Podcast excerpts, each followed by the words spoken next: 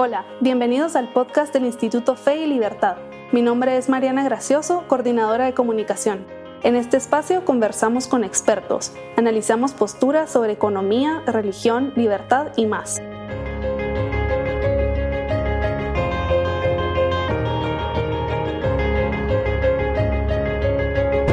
Bienvenidos a un nuevo episodio del podcast Fe y Libertad. Si han seguido nuestras redes sociales y nuestro podcast, sabrán que estamos preparando un curso sobre la vida, obra y pensamiento de Pablo de Tarso. La semana pasada conversamos con Gonzalo Chamorro, quien será el director del curso, sobre la vida de, Pablo, su conversión y los anhelos e intereses que tenía. Y hoy me encuentro con Ana Lucía Urruela y Daniel Bear para adentrarnos un poco más en la maravillosa obra de Pablo. Eh, como saben, las cartas de Pablo son de los escritos cristianos más conocidos, incluso fuera del mundo cristiano. Y hoy con Ana Lucía y Daniel hablaremos sobre algunas, alguna de ellas. Bienvenidos, eh, Ana Lucía y Daniel. Muchas gracias, Mariana. Muchas gracias, qué gusto estar aquí. Y para que tengan una idea de quiénes son ellos, Daniel está en segundo año de Computer Science, es cristiano, le apasiona la música y practica montañismo como pasatiempo. Y Ana Lucía es cristiana también, está graduada de emprendimiento y negocios, le encanta la cocina, escribir poesía, salir por largas caminatas y también es miembro del Instituto Fe y Libertad. Así que, mm, bueno, para empezar, quisiera preguntarle quizá a Daniel eh, cuál fue la carta que, eligió y, si nos pudiera contar un poquito de ella. La verdad es que yo no me podía seguir entre qué cartas, porque las cartas de Pablo me gustan mucho. Entonces me fui por Gálatas, que en lo personal me gusta por la relación que hace Pablo entre falsas doctrinas, libertad que la fe trae y también cómo lo concluye, explicando cómo es vivir bajo la ley, bajo la carne, por decir algo, y también en el espíritu. Y pues me gusta mucho esa parte, me, me parece bien característico cómo lo logra entrelazar, como lo está platicando antes con, con Mariana. Eh, me gusta, cuando lo leí de corrido, me impactó cómo son temas que al principio no tienen como que relación o no se ve lógico, pero cómo Pablo los entrelaza. Eso me gustó muchísimo y me impactó. No había leído el libro de Gálatas así de corrido y esta fue la primera vez que lo viste y me, me gustó muchísimo. Solo para ponerlos un poquito en contexto, eh, fue redactada probablemente entre los años 55 y 60 en Corinto. Eh, fue para de Galacia, que era mayormente poblada por descendientes de antiguas tribus celtas, y tiene un tono de regaño, exhortación, ya que al principio los creyentes tienen satisfacción por el Evangelio, pero poco a poco se fue apagando y coincidió con graves, graves problemas doctrinales que están enseñando ahí. Y por eso Pablo les escribe para reprocharles eso, la falta de amor también que han tenido, y también para advertirles un poco sobre falsos profetas. Y eso es como a grandes rasgos el contexto de la carta. Excelente, muchas gracias Daniel. Ana Lucía, ¿cuál, cuál carta elegiste tú? Bueno, yo como Daniel también me, me costó mucho escoger qué carta, porque Pablo es, es genial. Eh, les sugiero a todos los, que están escuchando que, que lean todas sus cartas, porque de verdad que, todas son geniales. Yo escogí eh, Primera Corintios, que está Primera Corintios y Segunda de Corintios. Eh, fueron cartas que se, escribió a la iglesia en Corintio.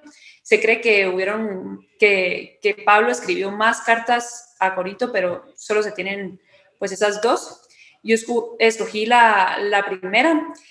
¿Por qué la escogí? Tal vez porque la leí hace poco, o sea, ha sido de mis, de mis lecturas recientes, entonces dije, bueno, eh, eh, me voy a entrar en esa carta.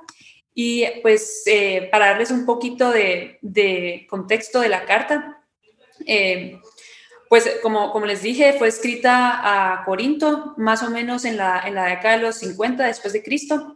Corinto era una ciudad eh, griega muy importante, comercial, y la escribió, la escribió porque después de haber dejado Corinto, es, él, Pablo fue en un viaje misionero a Corinto y y puso la iglesia, pues la, fundó. Y como tres, tres, años aproximadamente, eso es lo que, lo que dicen eh, algunos eh, estudios, que aproximadamente tres años después él se enteró que Corinto se estaba, se estaba alejando del verdadero evangelio. Y aparte de, digamos, de los problemas que estaba teniendo Corinto, la iglesia era, eran divisiones, era mal uso de los, uso, de los dones espirituales, eh, y como dijo Daniel también en, Gálatas, eh, falta de amor. Entonces, igual esta, esta carta también está escrita con exhortación y también con un poco, con un tono de regaño. Yo creo que ese es característico de, de Pablo. Y, y, bueno, la escogí porque creo que, que refleja mucho también la iglesia de hoy en día, refleja también muchas veces cómo, cómo nosotros como cristianos eh, recibimos el Evangelio y puede ser en, en menos de tres años ya estamos desviados. Entonces, creo que es un, es un buen recordatorio que, que, que puede pasar, que nos puede pasar, que, que nos desviamos del camino y, y, y, pues Dios está, es misericordioso y para perdonarnos y, y, para que regresemos. Entonces, pues, pues eso. Gracias, Ana Lucía. Eso que, que mencionabas ahorita sobre que es muy fácil desviarse, está relacionado con una de las preguntas o de las reflexiones eh, que tuve después de leer las cartas que, que ustedes nos, nos, recomendaron, pero quizá dejémoslo para el final. Eh, ahorita quería pedirle a Daniel, eh, vi que usted estructuró, digamos, esta carta o la dividió por temas y el primero es el verdadero evangelio. ¿Qué podría decirnos sobre este tema eh, en, en, la carta de, de Pablo? Eh, creo que lo más importante es cómo empieza en su salutación. Eh, viene él y menciona específicamente que hay falsas doctrinas y que nos y que Jesús ha muerto por nuestros pecados para liberarnos de este siglo malo. Entonces empieza recalcando que ustedes están en algo malo, Jesús ya murió por ustedes y lo sacó, no regresen a eso, porque ya murió Jesús por eso. Entonces, esa salutación, desde ahí ya se da cuenta que Pablo sí está un cacho molesto por, con ellos. Y las primeras partes hacen referencia a dónde sustenta Pablo su ministerio, porque el primer subtítulo o el primer título es No hay otro evangelio. Entonces, ahí hace referencia a que solo es el evangelio de Jesús y nada más. Y sobre eso hace base de su ministerio, porque después en el capítulo 2 y también en el segundo título habla un poco de su ministerio y es cómo lleva Pablo su ministerio y cómo es que él va predicando y de dónde fue que recibió eh, lo que Jesús le ha enseñado. Entonces, creo que por ahí va el asunto de cómo Pablo dice, este es el verdadero evangelio y no es mi evangelio, no es lo que Pablo dice, es lo que Pablo recibió por medio del Señor Jesucristo y todo lo demás es herejía. Entonces, ahí él cimenta con decir todo lo que no está alineado a lo que yo les compartí, que yo no dije, sino que yo recibí, no es correcto. Pero me, me gusta mucho la parte del que el primero se sustenta en cuál es su base, que no es él, sino que es Jesús. Y ya después él viene, ok, ya con esta base, yo ya me moví durante, muchos, durante mucho tiempo a muchos lugares predicando. Entonces, como ese es el sentido que le da Pablo en los primeros dos capítulos. Solo ahí está dándole duro a los falsos profetas. Y esto que acaba de mencionar Daniel, eh, Ana Lucía, tú me podrás eh, decir si estoy en lo cierto. Creo que se relaciona bastante con la parte de la arrogancia espiritual e intelectual que menciona Pablo en la carta a Corintios. No sé si, si nos podrías contar un poco de eso. Sí, sí, totalmente, totalmente. Y creo que, y por eso me, me, llama mucho la atención ahorita lo que está hablando Daniel, como, ah, eso también lo hablo en, en esta carta. Y, tal vez lo que, lo que eh, se me viene a la mente es, es que no solo es la iglesia de Gálatas la que sufre de eso.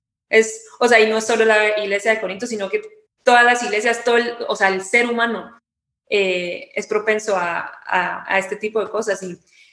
Y pues sí, en, en, la, en Primera de Corintios, en el, desde el primer capítulo, en el, en el primer capítulo, en el cuarto, eh, básicamente, eh, tal vez les voy a leer una, una parte que eh, es Primera Corintios 18. Dice, eh, porque la palabra de la cruz es locura a los que se pierden, pero a los que se salvan, esto es, a nosotros, es poder de Dios pues está escrito, destruiré la sabiduría de los sabios y desecharé el entendimiento de los entendidos. ¿Dónde está el sabio? ¿Dónde está el escriba? ¿Dónde está el disputador de este siglo? no ha enloquecido Dios la sabiduría del mundo. Y bueno, y básicamente estos, estos eh, versículos lo que tratan de decir es la sabiduría de Dios no es la sabiduría, sabiduría del mundo, eh, es distinta. Y lo que había pasado en Corinto es que eh, habían recibido el Evangelio y, y se envanecieron, se envanecieron con, con sabiduría y sabiduría humana. Y digamos, es, es, es entendible porque Corintios, o sea, eran griegos y los griegos ponían mucho énfasis en la sabiduría y en ser sabios, y, y pero lo que Pablo les está tratando de decir es, eh, no, o sea, no, no sean arrogantes y no era que Pablo fuera un antiintelectual, porque yo creo que Pablo era de los grandes intelectuales académicos de la iglesia, entonces creo que el punto no era, no era eh, ser anti, antiintelectual, sino que, que reconozcamos que la sabiduría viene de Dios y no es humana. agregar un poquito ahí rapidito, es que es cierto, Pablo no era, un tonto, digámoslo así, porque él se crió a la par de los, de los escribas, de los fariseos, él tenía muchísimo conocimiento, como lo dicen los hechos. Y algo que yo no mencioné en, el contexto que yo di en mi carta es que estas personas que vienen en Galacia ninguno era judío por lo, y todos eran de otras tribus y regiones. Por lo tanto, todos eran recién convertidos al cristianismo en todo sentido. Entonces, no conocían nada de la cultura judía y todos eran, ah, es la palabra, pero todos eran nuevos directamente. No había ningún judío. Fue algo que olvidé mencionar. Sí, sí, igual de en Corintio eran, eran paganos, eran todos paganos. Entonces, eh, y, creo que, y, por eso, y, pensándolo, yo lo trato de traer siempre también a, como al plano personal. Nosotros éramos paganos en un momento y, Dios se nos acerca y, y por ese paganismo es bien fácil caer otra vez en, en pecados eh, pasados, pero digamos lo complicado en esto, digamos, y, principalmente en esta carta, era que eran pecados mezclados con religiosidad. Entonces, digamos, el mal uso de dones espirituales, eh, la inmoralidad sexual también es un tema que toca ahí, que toca ahí Pablo. Y es como, bueno, ya sos cristiano, ya no, o sea, ya mezclar el pecado con, con eso ya lo vuelve eh, más delicado. Muy, muy profundo. Realmente creo que Pablo es, es, nos invita a reflexionar, ¿verdad? Al final ese es uno de los objetivos de sus cartas y quizá cambiando un poco de tema, le quería preguntar a Daniel em, sobre la relación que hace Pablo entre la fe y la libertad cristiana. Y creo que este tema es tan actual porque uno escucha, o sea, uno, sabe, uno a uno le dicen muy frecuentemente que la religión y la libertad parecen ser incompatibles. Entonces, eh, quería preguntarle a Daniel que nos, ¿verdad? Pedirle que nos explicara cómo Pablo aborda ese tema en, esta carta. al final de la carta menciona cuál es el propósito de la ley, que voy a leer el versículo 19. Entonces, ¿para qué sirve la ley? Fue añadida a causa de las transgresiones, hasta que viniese la siguiente a quien fue hecha la promesa y fue ordenada por medio de ángeles en mano de, un mediador. Y el mediador no lo es de uno solo, pero de Dios es uno. Entonces, esto venía como hasta que no hubiera un mediador, tenía que estar una ley para definir qué cosas son buenas y qué cosas no. Y me recuerdo el Antiguo Testamento que tenía que haber un sacrificio para poder ah, eh, buscar un perdón de la ley. Y viene hasta el 23 que dice, pero antes, perdón, Gálatas 3:23, así están en contexto, pero antes de que viniese la fe estábamos confinados bajo la ley. Entonces, la fe nos viene a dar libertad y lo describe sacándonos de del confinamiento de la ley por medio de la fe en Jesús. Entonces Jesús viene a limpiar los pecados y nos viene a sacar del poder de la ley, o no del poder de la ley, sino en la ley estamos señalados, no estamos perdonados, estamos siendo criticados. Y cuando creemos en Jesús, obtenemos redención. Y cuando obtenemos redención, ya no estamos bajo la ley, porque hemos sido cubiertos con Jesús y Él ya ha pagado todo lo que la ley establece que tenemos que pagar. Entonces, se hace la libertad, se toca el tema de la libertad del lado de Jesús. Es la única forma de ser libres como tal. Y no hablo de una libertad hacer lo que querrás, porque eso lo toca después, cabal Pablo, en las obras de la carne. Es una libertad con responsabilidad, es una libertad de transformación en el que tú tienes fe en Jesús, una fe de verdad, y Jesús te empieza a transformar, y esa transformación es lo que te migra de, de estar atado por la ley a ya ser libre como tal. Así es como la aborda Pablo. Y la verdad, cuando la leí, ya conciencia me, me impactó un montón. Y, yo creo que impacta mucho por, sabiendo, digamos, el contexto de Pablo, él siendo judío, creo que fue fariseo, ¿verdad? Fariseo que cumplía. Sí, fue fariseo. Estaba a la par del sumo fariseo, o sea, pegadísimo la ley. Pegadísimo la ley, y él probablemente seguía la ley al pie de la letra y decir, la ley no trae, o sea, lo que trae libertad es, es creer en, en, Jesús. Y, yo creo que al final también, o sea, porque no es que la ley, eh, en otro versículo dice, no es que la ley se abra, eh, se, como que se cancele, sino que se, da, se cumple. Y yo creo, y el punto es que la única forma de cumplirlo es con Jesús, es, digamos, con el Espíritu Santo. Y eh, creo que si uno lee, digamos, los diez mandamientos, que es parte de la ley, la única forma, literalmente la única forma de cumplirlos es, es, es con el Espíritu Santo, o sea, no es por nuestras fuerzas eh, humanas y creo que eso, eso claramente Pablo lo, lo ve. No, creo, sí, definitivamente. Creo que este tema de, de, la responsabilidad en la libertad se relaciona bastante con, con el tema de la inmoralidad sexual que, que Pablo aborda en, en, la carta que elegiste tú, Ana Lucía, de, de Corintios, eh, sobre esa cómo, Dios nos ha dado el cuerpo para también para alabarlo y, servirlo a Él. Em, incluso dentro del amor, ¿verdad? Que, al final, eh, pues las relaciones entre esposos eh, es una forma también de, alabarlo. Entonces, me gustaría que, profundizaras un poco en eso porque no lo hemos topado, eh, tocado y, quisiera saber qué, nos podrías decir. Sí, em, bueno, sí. Pablo toca eh, este punto en el de la inmoralidad sexual en el capítulo 5. Y, y, bueno, no solamente toca el de inmoralidad sexual, sino que básicamente, bueno, no se los va a leer completo, pero él básicamente dice que no, que no nos juntemos con, no, perdón, dice que no, no es que esté tratando de decirnos que no nos juntemos con fornicarios, avaros, ladrones o idólatras, porque eso sería pedirnos que salgamos del mundo. Él lo que nos está pidiendo es que no nos juntemos con estas personas que acabo de nombrar, que sean cristianos. Y él básicamente está haciendo un llamado, y bueno, y o sea, y, uno lo lee y uno piensa, ah, bueno, o sea, y no seré yo tal vez avara, no sé, no seré yo una ladrona, o sea, en cosas pequeñas, pero básicamente como, no sé, amigo leyendo, ¿será que no me junto conmigo misma? No sé.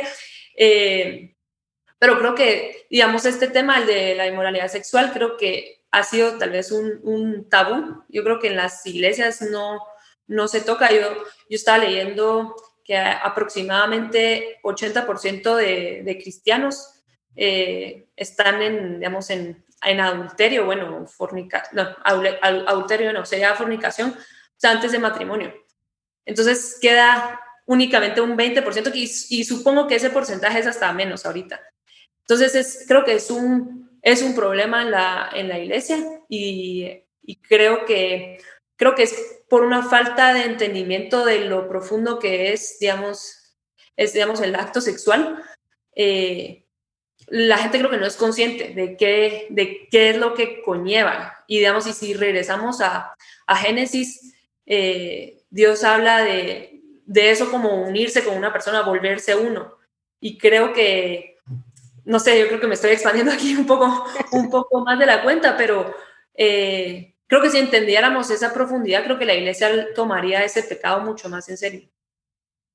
Y creo que, creo que Pablo también, mm, ¿verdad? No, no habla solo de esta unión eh, como algo que se debe o no se debe hacer, sino también como parte de esa relación, de la importancia del matrimonio quizá, y busca crear conciencia en uno de, de, la importancia de ese vínculo em, y lo compara, lo compara también con, con esa unión, digamos, entre Cristo y la iglesia, si no estoy mal. No sé, yo vi que, vi que existe un análisis sobre eso y no sé si quisieras profundizar un poco más. Eh, perdón, no me recuerdo en qué, parte estaba ese análisis. Ah, eh, oh. Ah, bueno, bueno, no me recuerdo muy bien, pero, pero sí, bueno, básicamente, y, eh, y digamos, Pablo escribe, no sé si es en esta carta, pero Pablo escribe que, que el hombre, que el marido tiene que amar a su esposa como Cristo amó a, su iglesia. Y si, si lo pensamos, o sea, Cristo murió, o sea, Cristo amó a la iglesia de tal forma que él murió por, por la iglesia.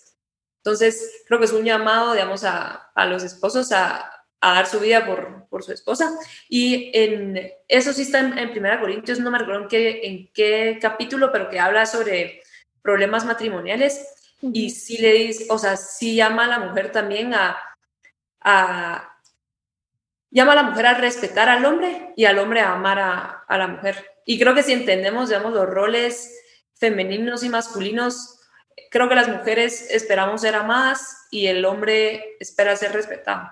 Entonces, hasta, hasta en eso, hasta en eso habla, habla las cartas de Pablo, hasta de problemas matrimoniales y de y demás. Así que sí, es, es muy, sí, es muy, muy completo. Y estos temas en realidad no, eh, por ejemplo, este de, la visión de Pablo sobre el matrimonio, por ejemplo, no es un tema que vayamos a ver dentro del, programa en el curso de la vida, obra y pensamiento de Pablo de Tarso, pero creo que vale la pena mencionarlo ahora para, para hacernos una idea de, de la capacidad ¿verdad? que tenía Pablo y de la importancia de su trabajo. Y quisiera regresar un poco a lo que mencionaba Daniel hace un momento sobre las horas de carne y las horas del espíritu, para ver si nos podría explicar un poco qué son eh, y cuál es la relación que tienen con, con la libertad.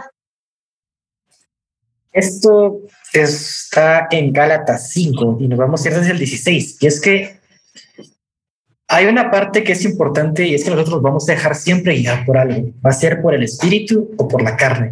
Entonces, las obras que nosotros tengamos van a ser reflejo de quién nos está guiando. Si nos está guiando el espíritu de Dios o si nos está guiando nuestra carnita, lo que nosotros queremos hacer íntima amiga del mundo. Entonces, hay una lista que no voy a estar diciendo, pero sí voy a decir la parte del fruto del Espíritu Santo, de que es amor, gozo, paz, paciencia, benignidad, bondad, fe, mansedumbre, templanza.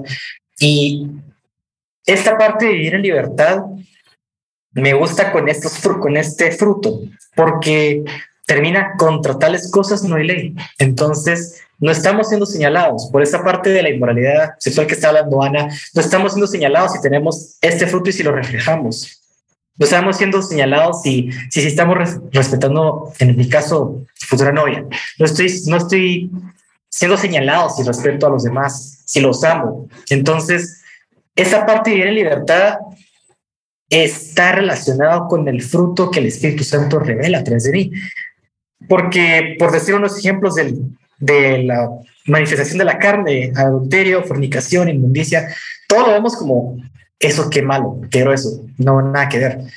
Y con esas cosas del fruto hasta decimos, es que esta persona es, es, tiene mucha paz. Entonces, esa parte de libertad no solo nos hace ir a nosotros en libertad, sino que ayuda a que las personas sean más libres o conscientes de sus actos, porque hay una comparación de qué estamos haciendo ahorita, qué estoy haciendo yo con mi carne sin conocer a Jesús y qué está haciendo la otra persona cristiana, que está reflejando algo, algo inexplicable según ellos, que para nosotros sabemos que es al Espíritu Santo aquí dentro de nosotros. Entonces está muy relacionado que el Espíritu Santo que Jesús nos prometió nos dé libertad y la evidencia de esa libertad se encuentra en el fruto que el Espíritu Santo da. Entonces, esa, ese, esa explicación, esa comparación, mejor dicho, de qué es vivir en libertad y qué no es vivir en libertad implícitamente me gusta mucho, porque aquí no dice, se dice, soy libre en esto, pero está implícito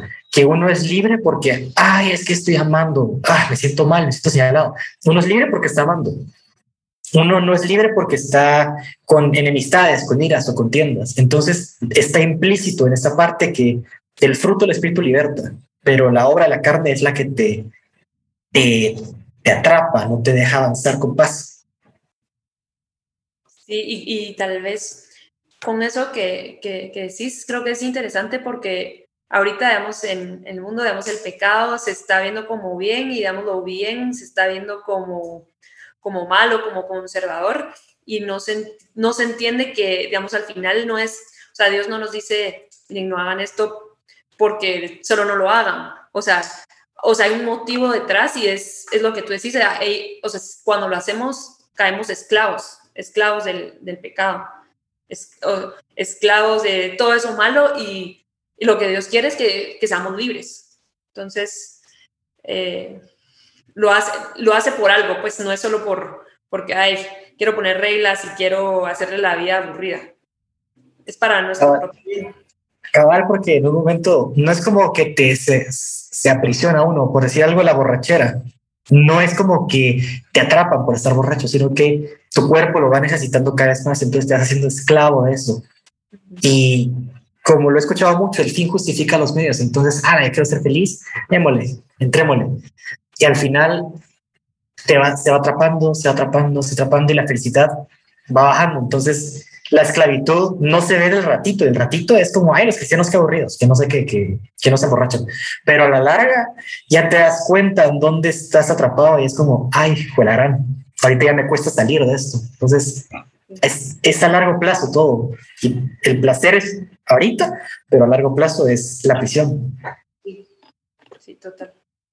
Y creo que nos estamos, nos estamos quedando un poco sin tiempo, pero eh, tengo unas preguntas preparadas para usted, pero antes me gustaría que, em, bueno, primero que Ana Lucía nos contara un poco de, de, la de la parte de esta carta que habla sobre el amor, porque creo que es está, yo, yo, siento que está un poco subestimado. Creo que la gente, cuando uno dice que el, que el amor es poderoso, te juzga de que uno es cursi o cliché, pero yo como cristiana sí, sí creo en el amor, ¿verdad? Al final, pues creemos que Dios es amor. Entonces me gustaría em, que, que, nos contaras un poco de eso y, y, luego les voy a pedir a los dos pues algún comentario final antes de hacerles las preguntas que tenemos para ustedes.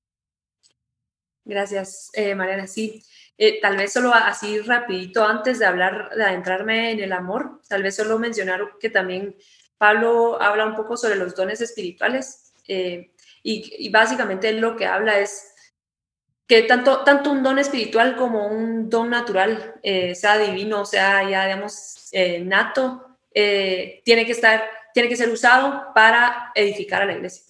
Y digamos, en, en el caso de Corinto no lo estaban haciendo. Eh, pero digamos, lo que me llama la atención es que el, el don, digamos, es, es, es dado, es, es, algo dado de, de, Dios. En cambio, el amor, el amor es algo que sí se, o sea, Dios nos da amor, pero como cristianos tenemos que, que, digamos, sembrarlo, cosecharlo, o sea, el amor es diferente a los... Eh, Pablo en la carta, como diferenciar los dones y que sobre los dones, o sea, más importante que los dones es el amor y que el amor es, digamos, esa herramienta que nos va a permitir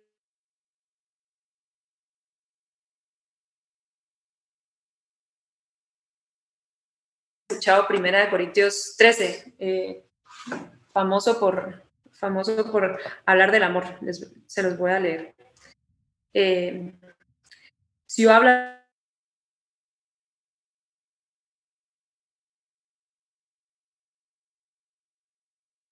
entendiese todos los misterios y toda ciencia, y si tuviese toda la fe, de tal manera que trasladase los montes y no tengo amor, nada soy. Y si repartiese todos mis bienes para dar comer a...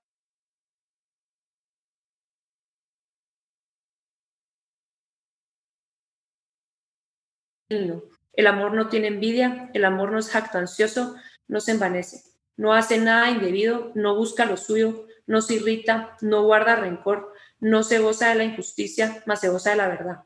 Todo lo sufre, todo lo cree, todo lo espera, todo lo soporta. Y me encanta porque es, no es nada como nos presenta el amor, digamos, Hollywood o, o, las canciones. O sea, este es, este es amor puro. en donde dice el amor es difícil, o sea, el amor sufre, el amor tiene que ser paciencia, el amor eh, lo espera todo, lo cree todo, lo perdona todo. Y ah, no sé, pensando, se me, se me, hasta se me eriza, se me eriza la piel, eh, pensando que realmente ese es el amor y, creo que, digamos, muchas relaciones se, se salvarían o matrimonios se salvarían, creo yo, teniendo un buen concepto del amor.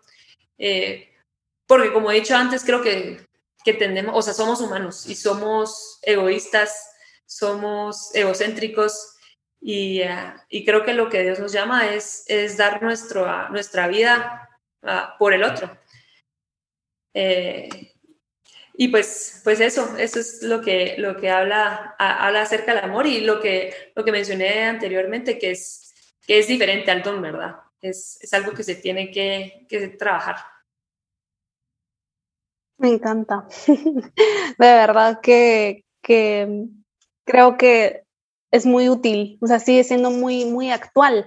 Y antes de, de pedirle sus reflexiones finales, quería hacerles tres preguntas. Entonces, vamos a tratar de hacerlo lo más eh, sintético posible porque mm, queda poco tiempo, pero si quieres, eh, comienza tú, Daniel, ¿por qué crees que Pablo es tan importante para la evangelización? Él, yo creo que logra entender todo el contexto de la ley y las profecías y lo enlaza con Jesús. Entonces, él entiende la ley, entiende la profecía, ve a la vida de Jesús, entiende que él cumple las profecías, la mayoría que hace referencia a él, y desde ahí ya parte todo. Entonces, con ese entendimiento y empoderamiento que Jesús le dio, al conocer todo lo de la ley, él hace estas cartas. Entonces, es importantísimo porque el conocimiento que él tiene lo empieza a utilizar de buena forma, porque ya entendió para qué sirve, no para castigar o juzgar, sino para libertar. Entonces, ese fue eso es como lo importante, por eso es que pienso que él es muy importante del Nuevo Testamento. Y él escribió la mayoría de libros del Nuevo Testamento, entonces le dio un impulso así fuerte. Pero creo que es por eso, porque él logra entrelazar el pasado, el presente y el futuro en Jesús. Y se da cuenta que Jesús cumple el pasado y en el eh, predicando en el presente, viendo para el futuro. Entonces creo que es como la importancia. ¿eh? Ana Lucía, ¿quisieras agregar algo? Pues yo estoy totalmente de acuerdo con, con Daniel eh, y creo que tal vez también lo que le da mucha relevancia a Pablo en ese sentido es, es que él persiguió, él, fue, él persiguió a cristianos. Entonces, venir de ese trasfondo y, estar después eh, evangelizando, eh, proclamando, creo que, que le da un peso totalmente, o sea, un peso superior eh, porque te das cuenta y ves, digamos, la gracia y la misericordia de Dios sobre su vida. Y, y sí, o sea, yo, yo solamente a eso le, eso le agregaría a lo, que dijo Daniel, porque sí, sí, totalmente de acuerdo que, que une todo. Y otra pregunta. Eh, ¿Cómo creen que debe formarse un cristiano en la actualidad? Creo que Pablo es un muy buen ejemplo de esa relación entre razón y fe. Eh, y, mucho de lo que él nos enseña lo podemos aplicar perfectamente aún hoy en día. Entonces quisiera, tal vez Ana Lucía, tú puedes comenzar, ¿cómo crees que se debe formar un cristiano hoy en día? Eh, pues sí, yo creo que eh, Pablo lo que tuvo es que eh, él sabía el lenguaje, digamos, él aprendió el lenguaje de los griegos, él aprendió, o sea, él donde iba a predicar, él sabía, él sabía cómo hablarles él sabía eh, de qué temas hablarles. Entonces creo que, creo que también nosotros como cristianos tenemos que tal vez salir también de nuestra burbuja y, entender cómo está pensando el mundo, eh, qué lenguaje está usando el mundo. Y creo que, y creo que con eso, eh, pues ir a, ir a, ir a proclamar las, las buenas nuevas, pero porque creo que si, si vamos con un lenguaje tal vez muy cristiano y que solo se habla en, en la iglesia, creo que al salir la gente no nos va a entender. Eh, creo que por ahí iría como mi, mi, digamos, mi consejo hacia los cristianos jóvenes, eh, que, no sé, que, que, nos culturicemos, que aprendamos, que, sí, no, no veamos, digamos, el mundo intelectual o académico como, como algo malo. Excelente, Daniel. ¿Quisiera agregar algo? Yo quisiera agregar que ahorita que me, pensaba con lo que dijo Ana y me gustaría agregar que es una adaptación, pero no amoldarnos, como dice la palabra, no se amolde al mundo actual. Entonces es saber llegar al mundo sin ser igual que ellos. Y creo que es importante porque tristemente ahorita el cristiano lo tachan de, de retraso, de tontera. Y, ah, es que sos cristiano. No, no, hasta lo, hasta lo tachan de tonto por eso. Y creo que sería importante empezar a cambiar eso. De, no, el cristiano, el cristiano razona, el cristiano sí sabe hacer más cosas. Entonces, comunicarlo sin amoldarnos y cambiar esa perspectiva de que el cristiano es tonto, porque no, al contrario, nada que ver. Excelente, pues muchísimas gracias a los dos por haber participado en este programa. Antes de cerrar, eh, no sé si quisieran dar una reflexión final. Daniel, ¿quieres decir tú primero? Bueno, va a ser rapidito. Es un libro pequeño Gálatas. Son seis, seis capítulos que no son tan grandes, pero el contenido es muy valioso. Yo, eh, primera vez que lo leo de corrido y que logro hacer, entrelazar las ideas de Pablo así de corrido. Y yo sí puedo recomendar algo, es que le den una leída. De verdad, qué libro más impresionante. Y ahorita le estaba pensando con lo que decía Ana y Mariana. Creo que todos necesitamos un Pablo en nuestra vida que nos dé unos jalones de pelo a veces y que nos regrese al buen camino. Y creo que Gálatas es un muy buen punto de partida de, eh, para evaluar qué estamos haciendo y ver si estamos haciéndolo bien o si tenemos que cambiar algo. Entonces yo de verdad recomiendo muchísimo a conciencia leer este libro. Es pequeño, resumido, pero poderoso y creo que vale la pena. Muchas gracias, Daniel. Ana Lucía. Em, bueno, ahorita, así viniéndome a, la mente, pensando tal vez en una conclusión, regreso a la salutación del libro, que es el inicio, y que Pablo se refiere a, los corintios como, como santificados. Eh, dice algo así como hermanos míos santificados, algo así. Pero eh, pensando después de cómo se desarrolla la carta y, sabiendo que, digamos, Pablo sabía que todos los problemas y que al principio se, se refiere a ellos como santificados, creo que eso es tener, digamos, en la mente ahorita, eh, cuando nos, metamos a leer las cartas y, y, nos metamos también a evaluar nuestra vida, que a pesar de, de nuestros pecados y a pesar de tal vez de habernos desviado del camino, que la perspectiva de Dios es diferente hacia nosotros, que Él nos ve como perdonados, nos ve como santificados y, creo que ese es, como, el, punto central, eh, la gracia de Dios, que Él nos ama y nos mandó a su Hijo a morir por nosotros en la cruz de una forma inmerecida para nosotros eh, recibir esta real. Entonces, pues esa sería mi conclusión. Muchísimas gracias, Daniel y Ana Lucía, y también muchísimas gracias a todos los que nos acompañan en esta transmisión. Em, les dejamos hoy ya dos cartas eh, que pueden leer de Pablo, pero hay muchísimas otras. Y si quieren profundizar más, les recuerdo que el curso Pablo de Tarso, Vida, Hora y Pensamiento Cristiano comienza el 12 de octubre y este em, y será de 7 a 8 Pueden inscribirse en nuestras redes sociales, en nuestra página web www.feylibertad.org o pedir más información a info.feylibertad.org. Muchísimas gracias y nos vemos a la próxima.